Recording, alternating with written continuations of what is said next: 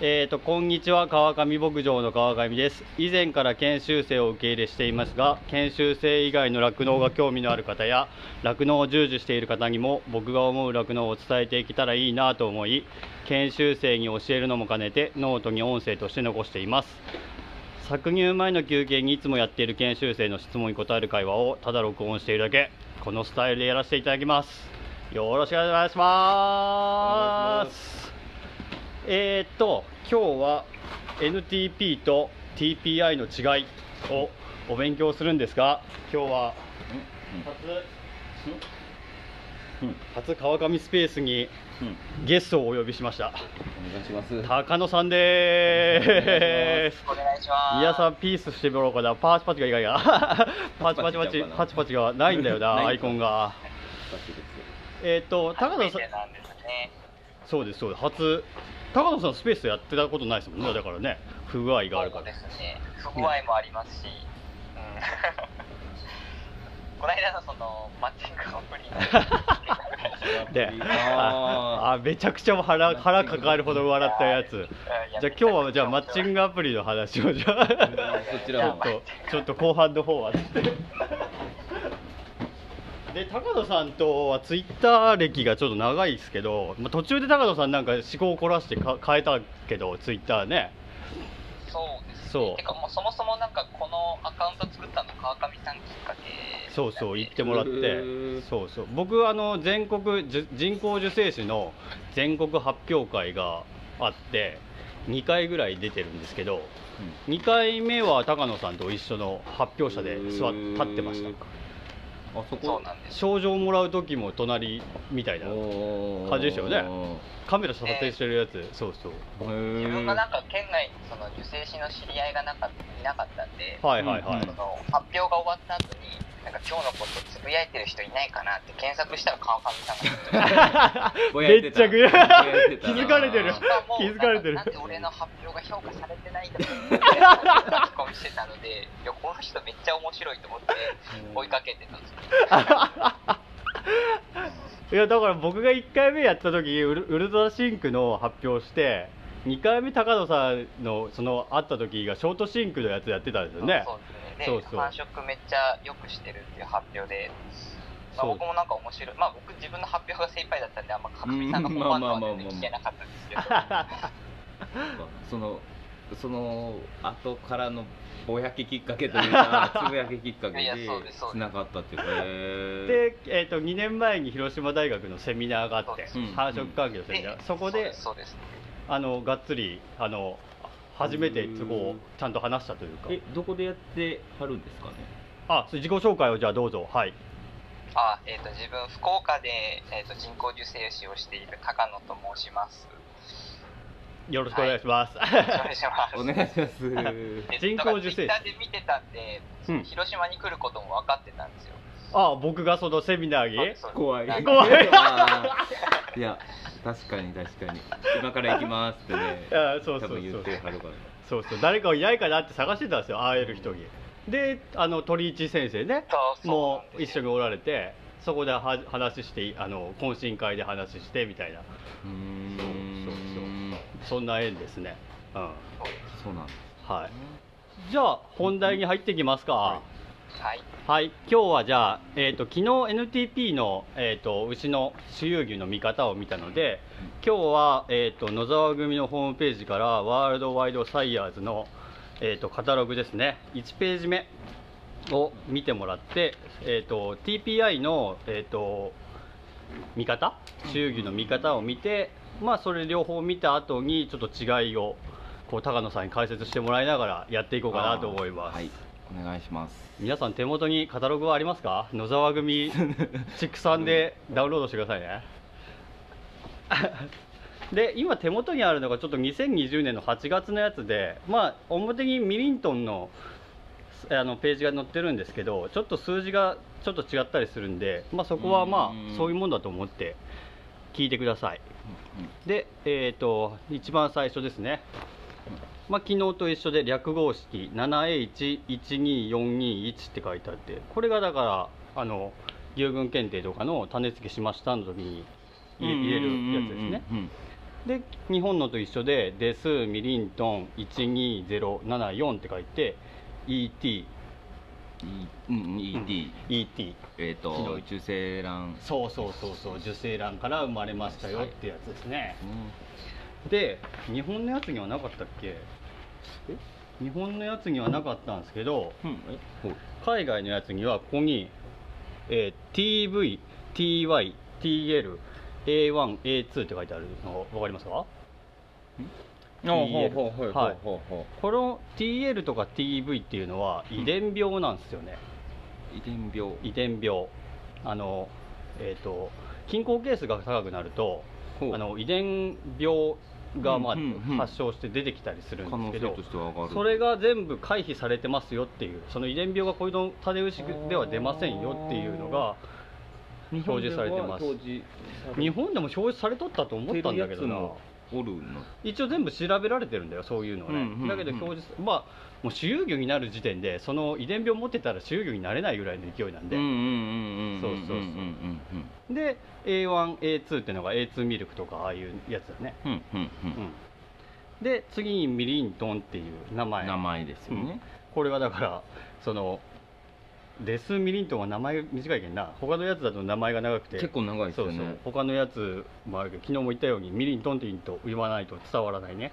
うんうんうん。で次ここ。GTPI がプラス2752皆さんの方がもうちょっと高いかな。で NTP が3570ネットメリット。DWP WT これ送ってもらったやつは。CW 2775になってますもん。うんうんうん。GTPI それ12月のやつ2月のやつか？え2月でしたかね。2月だったと思う。12ですね。あ12月。うん。うんうんうんのやつなのでこれまああのベースチェンジがあった。昨日も話したけどうんうんうん。ベースチェンジがあった前後だからちょっと数字が違うんだけど。まあ上から順番に TPI、NTP ネットメリットなどなど。うん。これを解説してもらう？この DWP を詳しく教えてほしいな高野さ DWP いますか。んはい。新しいあれなんですよ。あの表あ増えたっていうそうそうそうそうそう。なんやろこの2枚二枚目？DWP に関しては多分野沢のブルブックの一番最初のページに載ってると思います。詳しく。はあはあはあ。あの書いてますね。ゾエティスはいゾエティス社オリジナル指数というそうですそうです。かねそうでうん。すそうですゾエティス社っていうのがそのゲノムを調べる会社ですね。ゲノム検査とかをしてくれる会社あのやつです。でその下に書いてある、うん。えー、と WT とか CW っていうのは、うん。ここにちっちゃいやつで書いてあるけど乳房炎の重み付きが48%発酵23%とかうん。格子生存率とかそういうのがあの重み付けされたうんその総合指数的な感じになりますね、でまたここのミリントンっていう名前の下にアイコンがついてます、これ各社またあのと昨日も話したように各社がいろんなこの売りをしううこれで売ってますっていうようなうんマークです、うんこれを見ただけでその判断ができると。ミリントンの場合は何とねがついてたっけ？なんか飼料効率みたいなやつだったっけ、これか。放牧向けか。放牧向けと、うん。メスマークそうそうそう。ついてますね。あとフィードプロ。飼料効率がいいやつだね、とかがついてますね、うんだから判別精液があって放牧向けで飼料効率がいいよっていうようなマークですね、うんうん。で、えー続いて能力にあ違うか。隣か、うん。あのえっ、と父牛と,、えー、とお母さん牛とお母さん牛のお父さんだっけ？おおじいちゃんね。と、うんえっ、と MGD はどっちだっけ？おえっとおじいちゃん。お母母の父ですね。母。方の父。母方の父になります。で、えー、とそのお母さんだとあの成績がついてます。4歳10ヶ月あそこ4歳10ヶ月って書いてある、数小さい数字でああったると4歳10ヶヶ月ですね。でアメリカの数字は305日成績じゃなくて365日成績で書かれてることもあるのであのここ気をつけてください、うん。ん年間成績がちょっとそのちょっとず違れが。う違う違ったりするので。ね。これの理由とかって知ってたりします？350この理由は理由までは知らないねわかんないです。僕もわかんない違けど。うよといううん違うんですねだからちょっと物差し違うんで、うんうんうん。ああアメリカのやつだけすっごい入量出てるっていう感じで見るのはちょっと間違ってるね。1万8000出てるけど多分305日にしたら1万6000ぐらいかな。ちょっと。うん。それぐらいになると思ううん。でタンパクと,、えー、と脂肪とが入ってますね。でえっ、とそれがまあ書いてあるかなで能力の方に入ってきます、はいはい。EBV ですね。昨日も言ったように3045頭を調べて461の牛群で牛群の中の3045頭を調べられた数字ですよと。で信頼度がこれ99%ですと。で乳量脂肪タンパクといってまあ一緒ですね。書いてあるやつねで隣がパ体型です。PTA って書いてあるやつね。これも一緒です。175牛群で683頭調べられて信頼度が97%と。で上から体型入居指定体重。で、えー、とあと飼料効率繁殖指数娘牛妊娠率分娩難易度生産寿命生産能力体細胞周遊牛受胎率というような。日本にはない項目も入ってるでしょ。日本にない項目。いっぱい入ってんだよね日本にない項目。飼料効率なんてないでしょ。ああそっか。そうそうそうそう。そもそも、そうそうそうそう。書いてないでしょ。うんうんじゃあ何に飼料効率ってみたいな。そうですね。うん、飼料効率も計算があるんですよね、ちゃんとね、本当はね。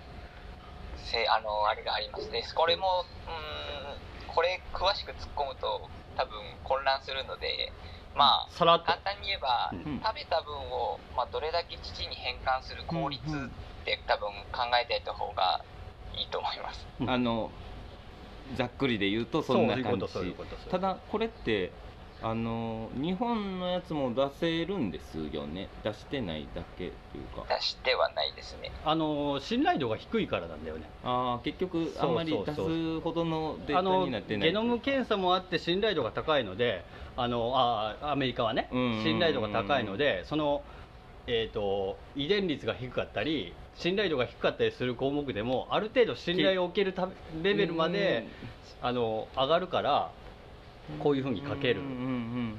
日本もみんながちゃんとね、牛群検定でまあどっち報告すれば。かというと。なんかこう省いてるというよりもまあある意味書けないというかに近い感じなんですね。ですね。でそこからあのこれの、えー、とセールスポイントかなはいはいはいポンポンポンと3つ書いてあります。ちょっとここに書いてあるやつとその新しいやつに書いてあるやつが違うけど、まあ、どういうあの家系の血統血統構うんうんうんうん。成ファミリーででどれくらいのランキングでどういう売りなのかみたいなのが書いてあります。でその下が後輩周遊牛って書いてあってスーパー K モーグル系キングボーイモンベロとか。うんうん。まあ、こういう牛につけると、まあ、いい牛が生まれるんじゃないですかっていうやつですね。う、んで形質が隣に入ってきて、まあ、日本の線形と一緒ですね。一緒だけど、まあ、数字の捉え方が位置位置が位置じゃないというか。うん。日本の位置とこの書いてあるブルーブックのそのワールドワイドサイヤーズのやつの位置とは違うのでまたさ後から NTP と TPI の違いを話するけどそういうことですね。だから矢印が右に行ってるやつの方がまあ改良指数が高いと。うんうんうん。ミリントンの場合だと鋭角性がすごいね、うん。あと高乳房の、ん？えー、と高乳房の高さとか乳気がすごい良かったりするし、てな感じかな。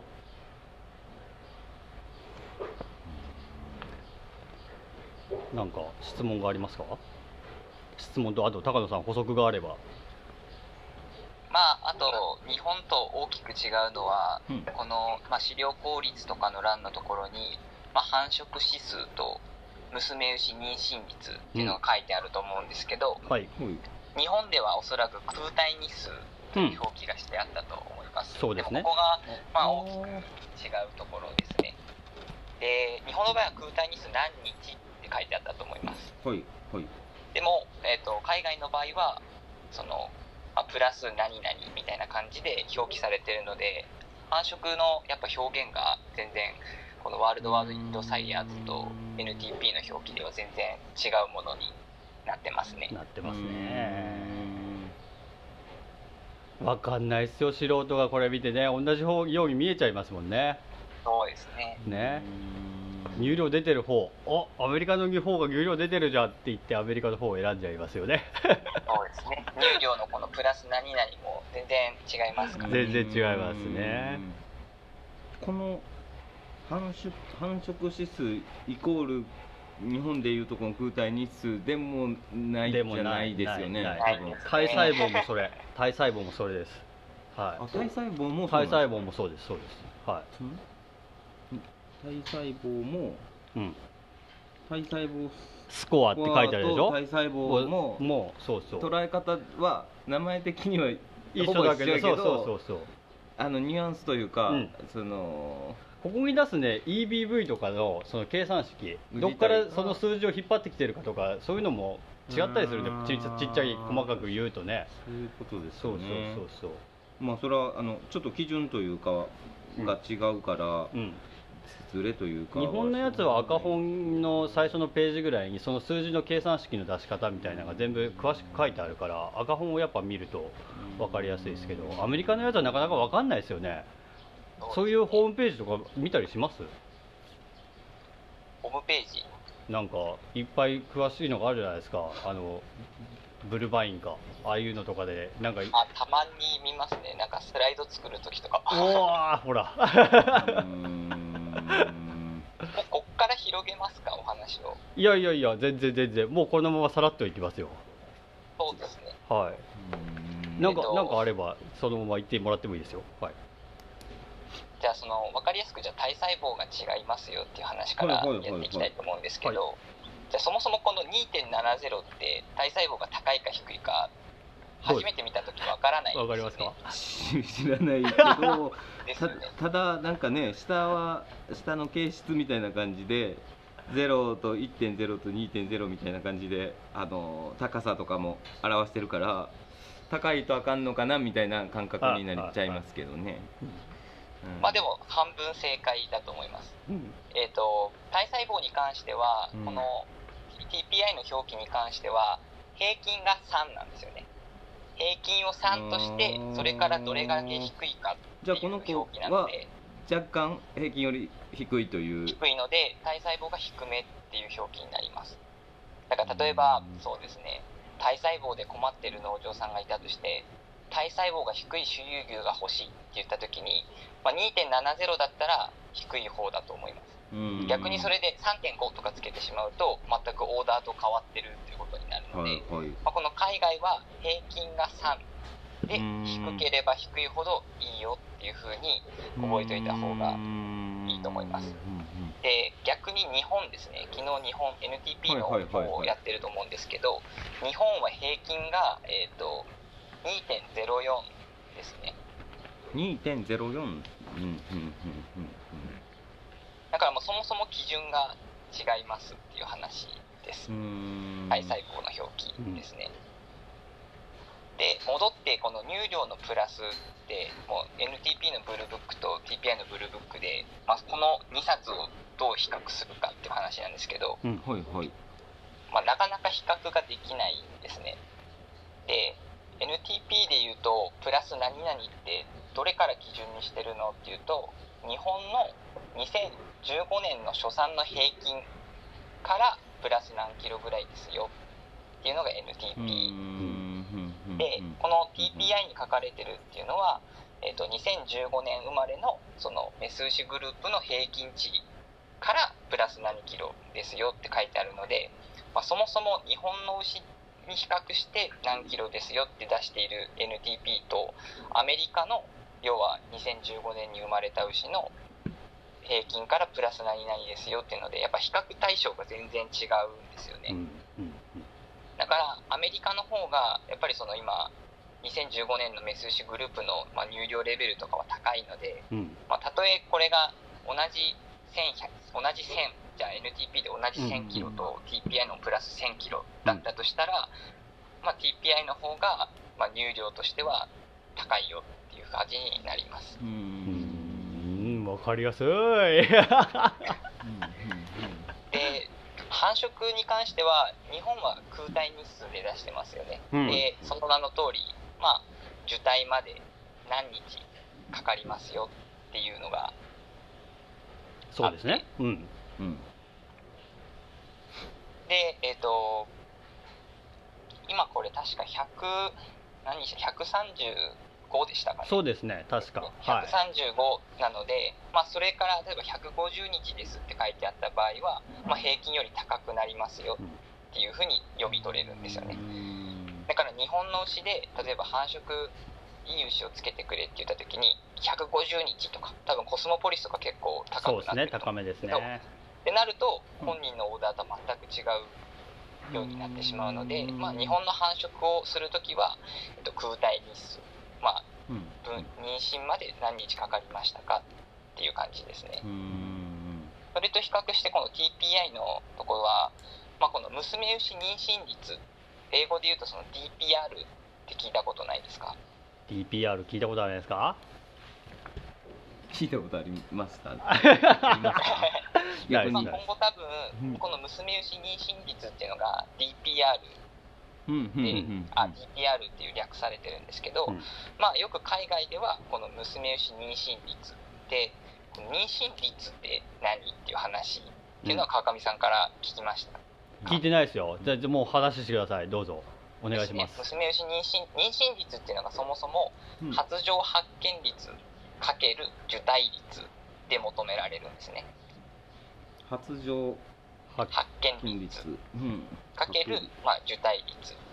空体日数っていうのはあくまで産んでから何日間で受胎しましたよっていう。ことしかわからないので例えばそうですね150日かかったとしましょう。でそれが1回でついたのかうん。1回の AI で受胎したのか5回の AI で受胎したのかっていうのはわからないですよね。あくまであればそうそうそう。あのついたよというそうそう。日ま何での日かかりましたよっていうことしか空体日数はわから正ない直あのですがうんですが。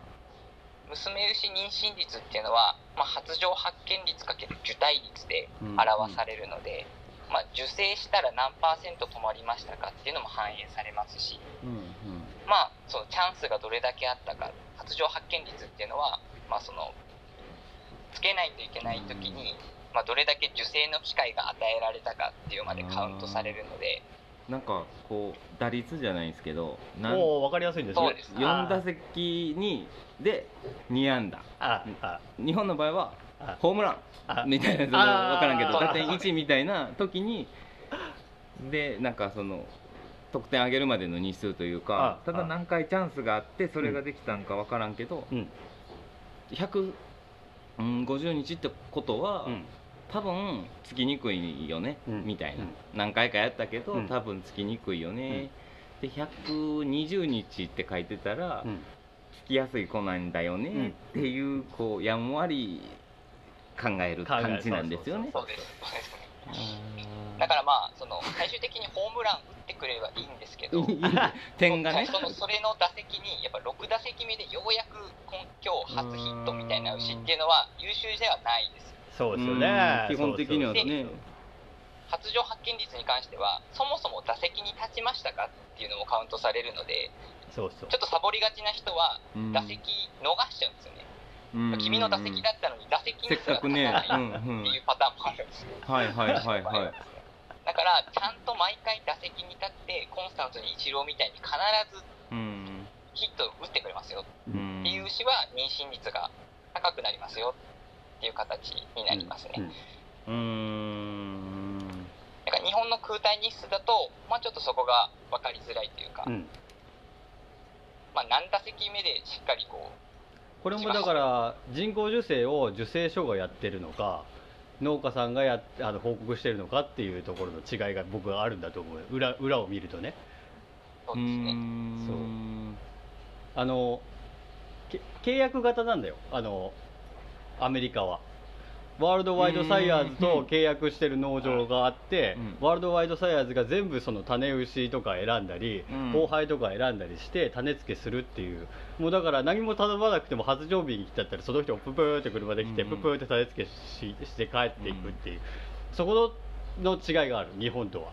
うん。うん。だから報告の違いと検定の違いがちょっとあったりするので制度が違ったりするのでそういうことがあるんだろうなってまあちょっとは予測はしたりするね、うん、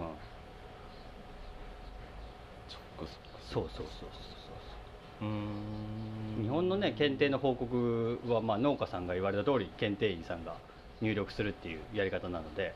そうですよね。そうそうそうそう。で次の受精がなければ妊娠したとみなさみなす報告方式な、ね。90日何もアクションがなければそれは妊娠したと仮定されて妊娠ですってその検定にはなっちゃうので。そうなんです。うーん。そういうところがまあそうなると妊娠率としては日本は出せないというか。ちょっと出しにくいかな。出しにくいちょっと精度も悪いしねそのうん。牧場内で一個人として出すことは可能だけど、みんなでうん。この種使ったらこうだよねみたいなところまではちょっと厳しそうです、そうですね。そっか。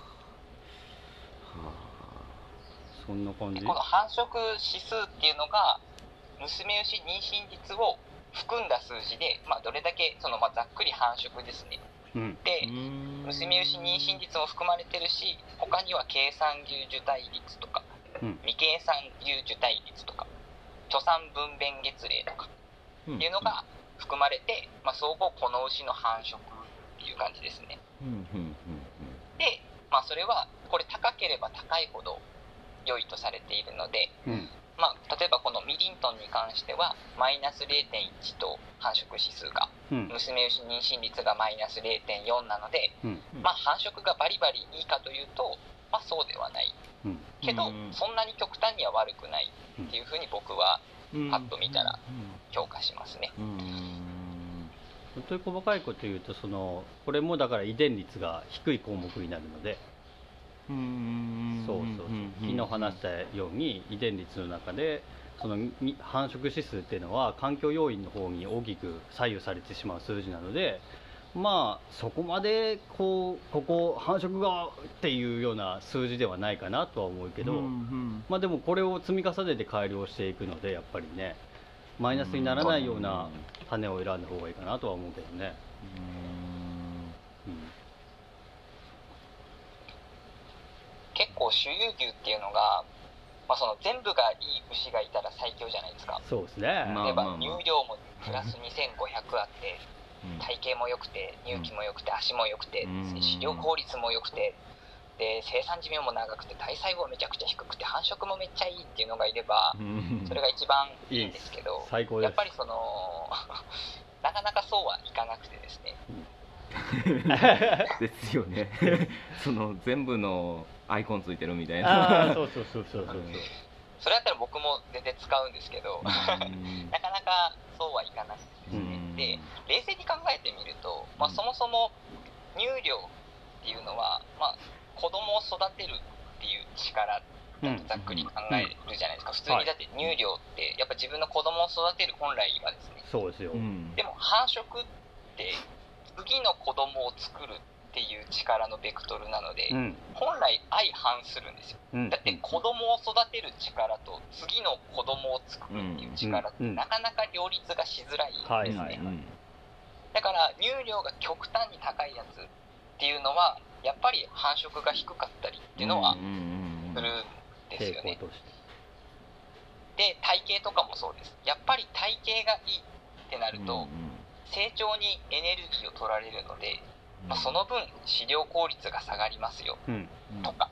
そんな感じでやっぱり私有球って結構デコボコしてるんですよね、うん。これを改良する代わりにこれはあまり改良しませんよとか、で平均的になればあんまり飛び出さないんですよ。乳量もそこそこだし、うん。医療効率もそこそこだしうん。体型もそこそこだしうん。繁殖もそこそこですよみたいな感じになるのでなかなかこう全部がいいっていう周遊牛がないので掛け合わせがなかなか難しいんですよ。ね、うんうんそうなんです、うん。それをまあバランスよくしましょうっていうのが総合指数っていうやつで、うん。NTP とか TPI とかそれこそこのアメリカのやつだといろんなそのインデックスが出てきます。うん。ね。ネットメリットだったとか DWT うん。TWP かとかああいうのを見てもうそういうのをもうもう何も考えないって言って その総合指数だけ。うん。もうかそそのなんか繁殖に重み付きがあるやつだったら繁殖のやつ選んだりとかそういうのでうんうんできるようにしてある。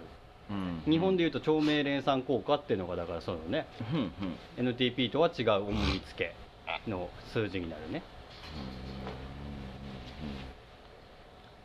細かく見ていくと大変なのでまずはそのやっぱ総合指数っていうのはすごくそのためになるものでうん。で、まあ、特に NTP っていうのはかなり入量にフォーカスを置いてる指数っていうのは多分昨日教えてもらったと思うんですけど、そうだ、うんあの高野さんブログ高野ブログを皆さん 読んでください。僕のツイートの過去にみ戻っていったらありますんでリンクが。TPI っていうのは、まあ、もうちょっとその他の形質が入ったりとかいうので、まあ、その自分がどういう風な牛乳にしていきたいのかっていうので、うんまあ、全然見るものも違うし比較対象もやっぱり NTP と TPI は全然違うものっていうのを知っておかないと、やっぱ日本のブルブックと海外のブルブックをボンって並べてこうやって比較しても、なかなかそもそも比較にならないっていうのは知っといた方がいいと思います。うんちなみに今ここに赤本があってですねミリントンの赤本の成績 NTP に換算に変えたものがあります。はい、はい。うん。えーとどこだったっけ？ここ。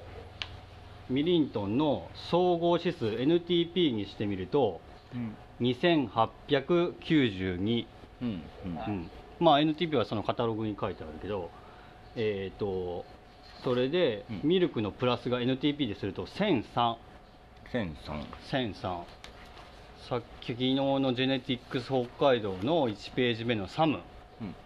と比べると1003でしょ、えっ、と入量がどこだったっけ、五十二1052サムは1052でミリントンは1003なんで、うん。サムの方が入量出るよ、うんうんうんうん NTP でしたよね、であと,、えー、と体型とかだとどれになる？体型決定得点だと0.42決定得点がサムだと0.93うん。で GNTP が2690でしょ？うん。でミリントンが2892、うーん。こんな感じで NTP に全て換算してからうん。NTP の計算値で見た方がまあ同じ物差しで両方測ってるのでわかりやすいよね。なんかあれなんですね。そのそれこそちょっとこう見てそれこそ、今思ったら高野ブログも僕見てきてましたわ。僕送ったもん送ったもん。はい。だからあれちょっとねあの知ってからやったけどこう、うんやっぱ感覚として、うん。その翻訳じゃないけど、うん。1ドルは何円ですかみたいな、うん。うん。うん。日本でいうとこのこれやんっていう変換だけでいいと思ってしまうがち、どうしても、そのいやあの何？1ドルはもう今これにこの計算とこの計算して出さなあかんねんっていうところをすっ飛ばしちゃうって見ちゃうし、うん。それこそその重み付けがね全然、あの測りの重みがちね違うねんからっていうところがほんまにめちゃくちゃ説明してもらって、うん。やっとね、うん。あのい入り口に立つというかね。いやーなんかそのあとこの言葉？そううんにまあ日本語で言ったらこれかなみたいなとはいことも、はい。そのねさっきもそのイコールじゃないというかそうそう受胎率とこれにね近しいけど、繁殖指数いうところが結構難しいですよね、うん。で難しい。うーん。でもなんかすごいこうあのどっちがいい悪いじゃなくて、うん。ねあのーなんかこうあくまで、あのー自分がどんなんが欲しいかでね、うん。うん。選ぶものだからなんかこれはううんなんか 例えば受精師で回ってて高野さんはどうやってその種を選んだりとかそのうん。農家さんからどういうふうに言われたりみたいなどういうオーダーが多いんかなっていうのも。結構、うんまあ、自分たちの地域は、まあ、こだわりの強い方もいるんですが、うん。まあ、ちょっと信頼していただいてるので、うん。お任せ多いんですけど、はい。まあ、僕昔は、まあ、お任せ。でもお任せって結構やっぱ受精師の好みに左右されてしまう。そうですよね。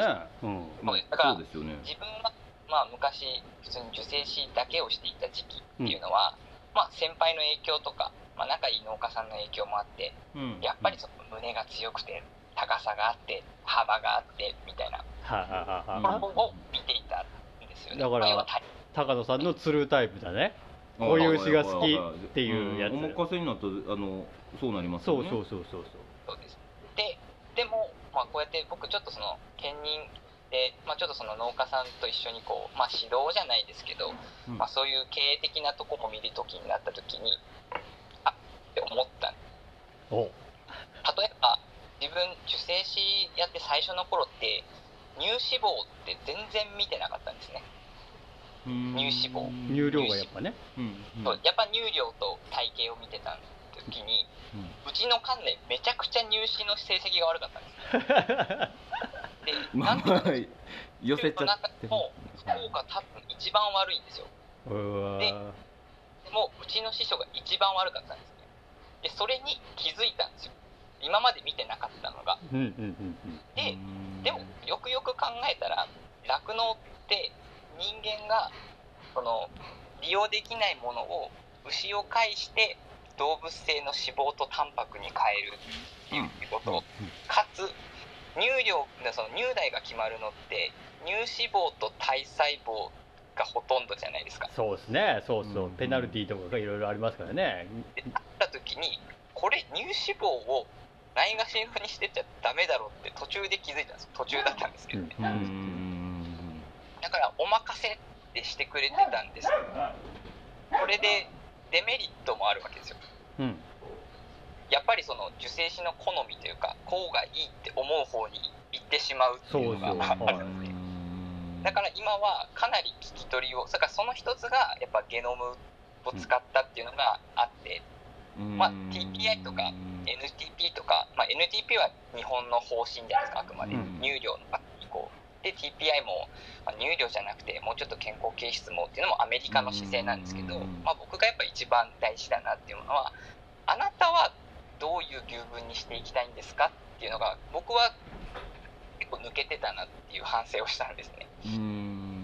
で夏場もガンガン乳脂肪をペナルティのところで乳脂マイナスのやつをつけ続けてたらそれはペナルティ引っかりますあります。そういう血統なんですもんね。そういう牛なんですもん。しなんかそのうプラスで考えるけど、うん。そのマイナス計算マイナスをた貯めていくというかこう乳量がいいやつとか体型がいいやつにプラスした分まあどこかはマイナスで、うん。そのマイナスかき集めたら乳脂肪マイナスのやつばっかり集めてたとも取れるからやっぱりバランスっていうのはうんずれちゃいますもんね。でものすごく遺伝率が高いんですね。繁殖うーん対して。だから結構すぐ落ちてしまうんですよね。で僕はそこに途中で気づいていやこれはダメだと思ったね。で乳脂肪の遺伝率が乳量が0.5なんですけど、うんうん。乳脂量の遺伝率は0.49なんで、もう乳量と同じぐらい乳脂乳脂の乳脂量っていうのは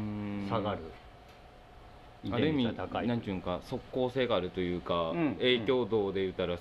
割とすぐ出ちゃいますよね。だから今農家さんには、まあ、ゲノムを測ってもらったのはきっかけでどういう牛分にしていきたいですかっていうのをーん。もちろんその DPI とかが高かったりしたら、まあ、分かりやすいのでその DPI が高かったぜみたいな ありますありみたいますなにもなるんですがそれはまあ置いといて、まあまあまあ。あまずあなたの牛分の欠点は何で？で自分が買いやっていうのはどういうのなんですかっていうのをすごく聞き取るようにしてます。だってそもそも背景で違いますよね。うん。だって北海道と福岡まあ島根でも全然違うじゃないですか。うんうんうん。でその中でフリーなのかつなぎなのか、でも全然違いますようんね、違う。でたまにそのパイプラインに当たりそうなぐらい体高が高い牛。あるあるあるある。背中がね。に例えばまた、ね、体型が高さがあるやつをつけてしまうっていうのはそれはちょっと違うんじゃないかみたいな形で、まあ、あなたの今の牛群がどれぐらいで、じゃあでかつ買いやあなたにとっての買いやすい牛って何ですかっていうのをかなり聞きと例えば体細胞で困ってるならやっぱ体細胞のウエイトは高くしなければならないしまあ体細胞では困ってないんだけど入試で困ってますよとかっていや本当に一件一件違うんですよ、うん。違うと思いますよね。しなんか単純になんかロボットに今後したいねんとか、うんもうここねつ潰してじゃないけどってしたいんやったらロボットのってなりますよね。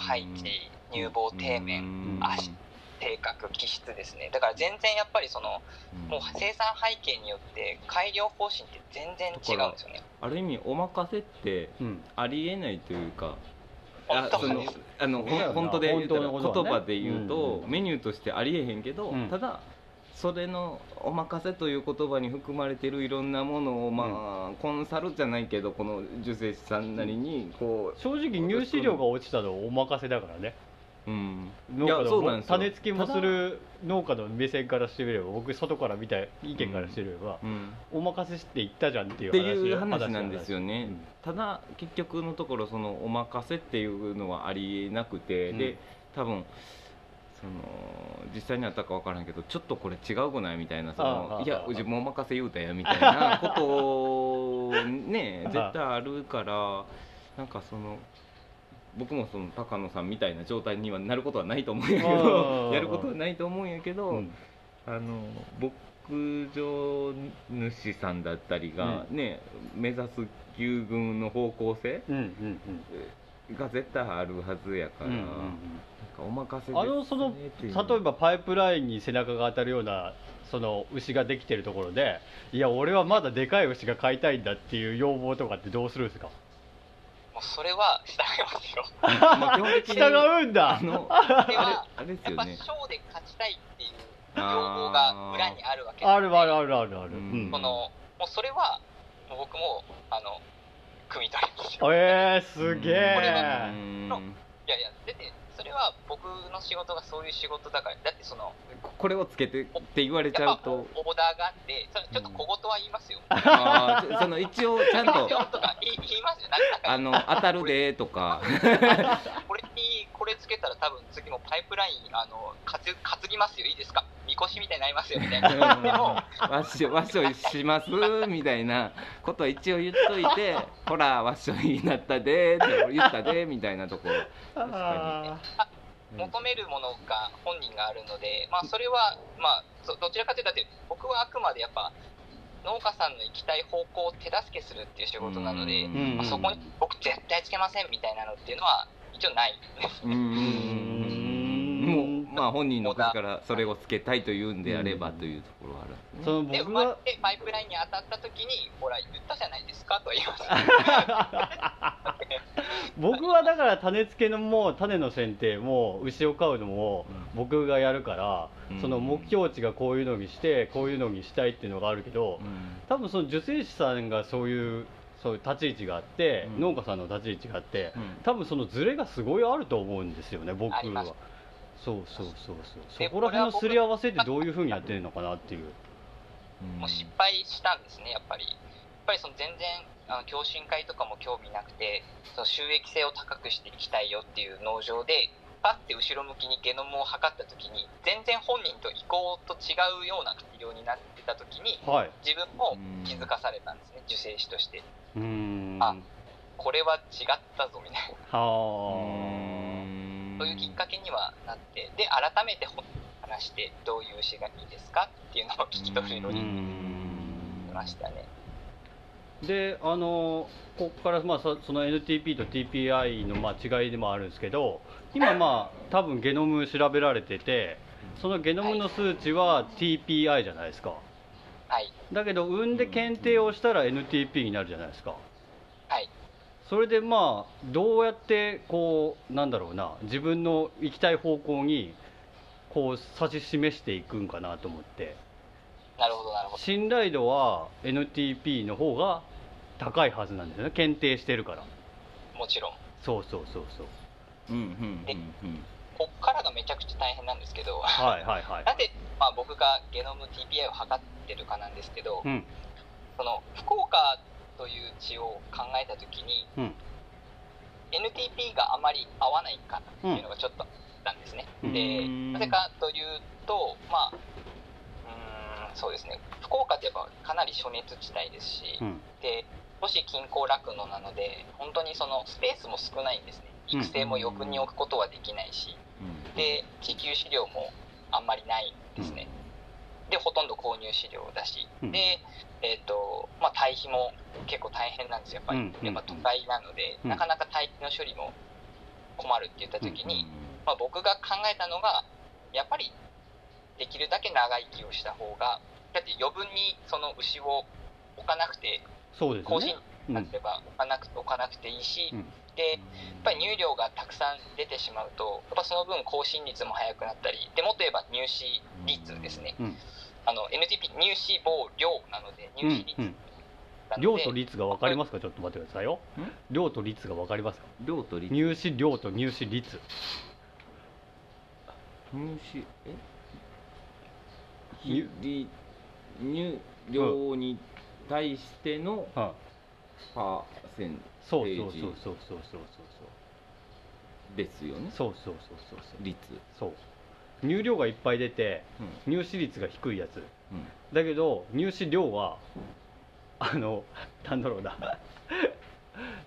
乳量が出るから入試量も多くなるわけだ比例して。うんうんうん。だけど比率で考えると薄いよっていう、うんうんうんうんうんうんうん。なんか多く見見えるけど、うん。実際のとこシャバシャバだよみたいな。そうそうそうそうで大切なのは入試率ね。率。うんうんうんうん。率はいすいません。どうぞ。あはい。乳脂量で計算されているので。NTP は入試量だね。うんうんうん。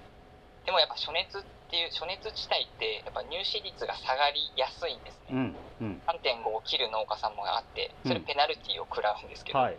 で考えた時にやっぱりその福岡の生産背景を考えた時に、まあ、一つ分かりやすい指標は自分はまあ TPI がいいかなって思ったのとうん。うん要は自分の地域で普及をさせて盛り上げていきたかったので、うんうん。同じ物差しで統一したかったんですね。うんうんうんうん。要はこっちは NTP を測ってうん。こっちは TPI で測ってたらうん。さっきも言った通りそもそも物差しが、まあ、要はインチとセンチぐらい違うのでそうですね。うんこっちは一手の話を話してるのに こっちは話をしてしまうと比べるのがなかなか大変だったのでうん。自分がまあ独断と偏見じゃないですけどうん。TPI でいきましょうっていうふうに統一したんですね農家さんにまあでもよくわかんないけどお前がいいならいいよみたいな感じで、はいはいはい。統一したらやっぱお隣さんと比較することができるんですよ。うん。いや同じ TPI であれば。うん。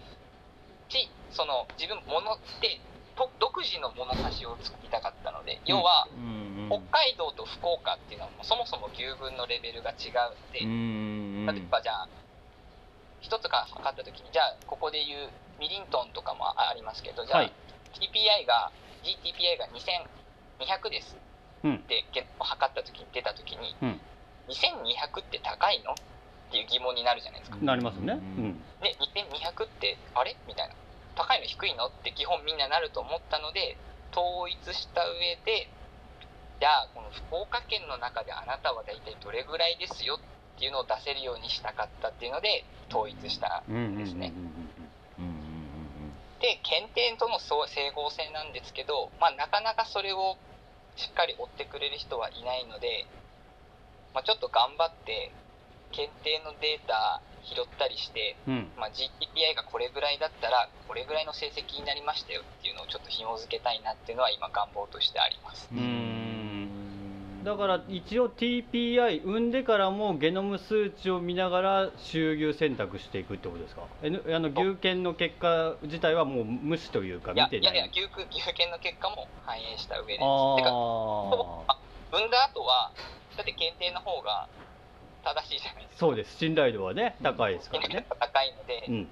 まあそれを見たいなと。は元に。だからまだ全然やり始めて2年ぐらい今3年目に突入してるので、うん。ようやく生んできたって感じ、ああだからそれをもっと分かりやすいように示していきたいな例えば僕なんかはゲノム育成で調べた時は、あの TPI のわけだ。未計算のだから未計算の TPI の時に、GMS って後輩プログラムを使ってうん。で自分の好きな自分の買いやすいよやつを GMS でもう選択してもらってるわけですよ。うん。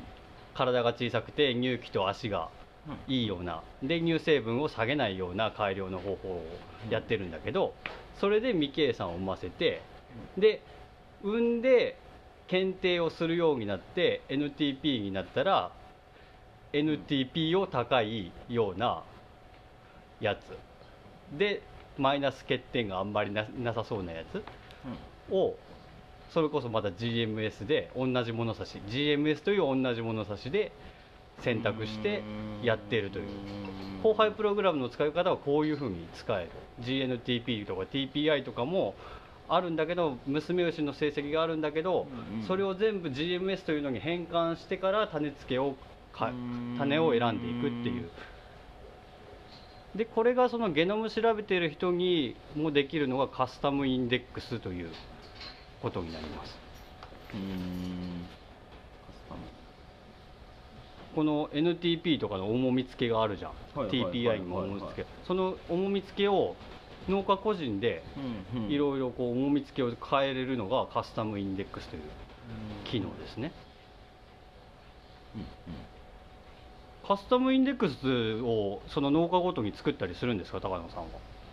えっ、と2名ほどですね。わなかなかねここまで、あのー難しくてですね。うーん。だからやっぱやっぱみんながみんな理解してるわけじゃなくて、うんうん。やっぱまだ自分が言ってるからっていうところはそその多いので二点ってやっぱりこう何年もかけてうん。こう一緒に行けたらなっていうのは。うんうんうん。思います、そのにあと二件ってどれぐらいの中の二件なんですか？イメージ的に。えーっとまあでも言って福岡うん。もう40切ってるので32あでもそそれに対しての件。二件なんですね。あでそのやってる方はもう明確に、要はもう悩みが入試が低いとかうん。ーもうちょっと繁殖を良くしていきたいうんうんうんがあるので、まあ、重付きを変えることができてっていうのがあって。うん。であのゲノムって結構その勘違いされやすいのがなんか要はその周遊牛を作るためにこう数値を高めていくとかもう本当にスーパーカブを作るためにゲノムやるんでしょうみたいな感じで勘違いされてあーはいはい。自分は逆に改良にそんなに詳しくない人ほどすごい効果を発揮するものだと思っていてうんさっき川上さんが言ったように、まあ、GMS なんてあのやっぱ自分の要望を伝えるとチョイスをやってくれるんです、でかつゲノムまで測っておけば、まあ、そのゲノムデータをもとに種をチョイスしてくれるので、うんまあ、例えばその普通に自分たちが種を選ぶときはまず血統もしとかないといけないんですよ。まず近親を回避する。じゃあヒントってじゃあロバストマイルズ、うんロバストのこうん。れシャムロックとか、プラネットの流れとかいろいろ考えながらじゃあつける牛っていうのはこうでこうでこうでで遺伝病がとか足がとかめっちゃこう見ながら、うんうん尻は高いけどなんかどうだこうだって考えながら種を選ぶ。とでも GMS だとやっぱそのゲノムをもとに、まあ、要望うちはこうしていきたいんだよっていう要望を汲み取って種をチョイスしてくれるので例えば血統とか知らなくてもそのチョイスをしてくれるので結構その改良のうん。その血統とかめっちゃ詳しいわけじゃないけどなんかこういうふうに改良していきたいんだっていう人ほど、うん。このゲノムと GMS の組み合わせっていうのはいいんじゃないかなって、なんかオートモード使えるみたいな感じですね。そうもうその考えるのがその逆に。僕も考えるよ。そのねこういう種使いたいなあはは方ですよね。あははうんうんって考えるけど、ブレるんだよやっぱり。周りでこうみんながいいなって言っとるのを見るとあ良さそうって思っちゃうし。そうそうそうそう。で、うん。ね海外のフェイスブックでもツイッターでも SNS 見てるって、うん。娘をしみるとあこの勇気って思って 使っちゃったりとかするけどそれはちょっと経営にとってねマイナスだから、そこをブレさせないためにそのなんだろうな全く目的地っていうのはしっかり変わらず置いときたいから、うん。それをするためにそういうふうな GMS とゲノムを使って交配してるような感じだね、うん。まあ、やっぱ信頼度が高い牛群検定の方がやっぱ僕が信頼を置いてるところがあるのでやっぱり、うん、まあ、だって日本で牛飼ってますよね、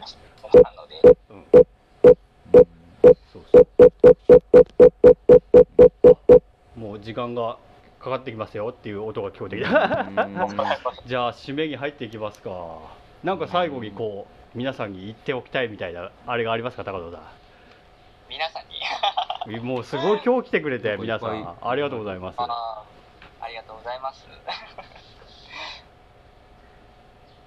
こういやでもそうですねみんなで酪農を盛り上げていきたい。ですうわかっこいいなー来たー。大好きっす僕。いやそもそも自分めっちゃ牛乳大好きなんで やっぱりそのねいろいろ今風当たり強いじゃないですか。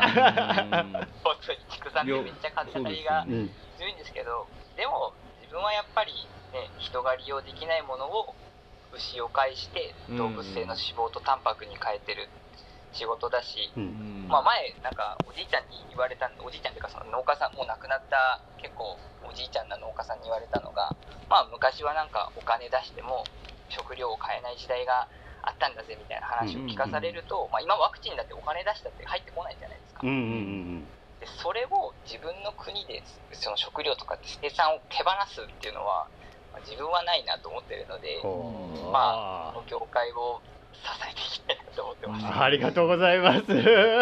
もう農家と所長嬉しいですよね。こういう人がいるとね、まあ、こうやって SNS で皆さんつながれるのでまた何かあったらまたこういうのをやりたいですね。すね。今月はまたこうやって改良のやつ続けていきますんで。じゃあ僕らは搾乳はい仕事中にやってるからですね。仕事中ですよ。普通にこれから搾乳しますよ、うん。はいやいやぼいや僕がちょうど受精が忙しい時間の配信 あーそうなんやいでしょうね。搾乳はみんな種付け頼むか。らそうかネットゾーンなんですよ。そうそうそうそうそう。またよろしくお願いしますよ。休みなのにすいません。ありがとうございます。いえいえ。皆さん高野さんに何にしようなピースにしようかな。バイバイにしようかな。バイバイです。バイバイでいきましょうか。じゃあバイバイ皆さんお願いします。ありがとうございます。ありがとうございました。ありがとうございますあはえー、と時間になったので今日はここまでです。この配信良かったよって方はサポート、それとおすすめよろしくお願いします。質問などはコメントや DM、その他にも Twitter や各 SNS、質問箱もありますのでそちらでお願いします。あとこんなことが知りたいとかやってほしいなんてことがあれば募集しています。酪農家の本業に支障が出ない程度に継続して頑張っていければなと思っています。じゃあではこれから搾乳します。ありがとうございました。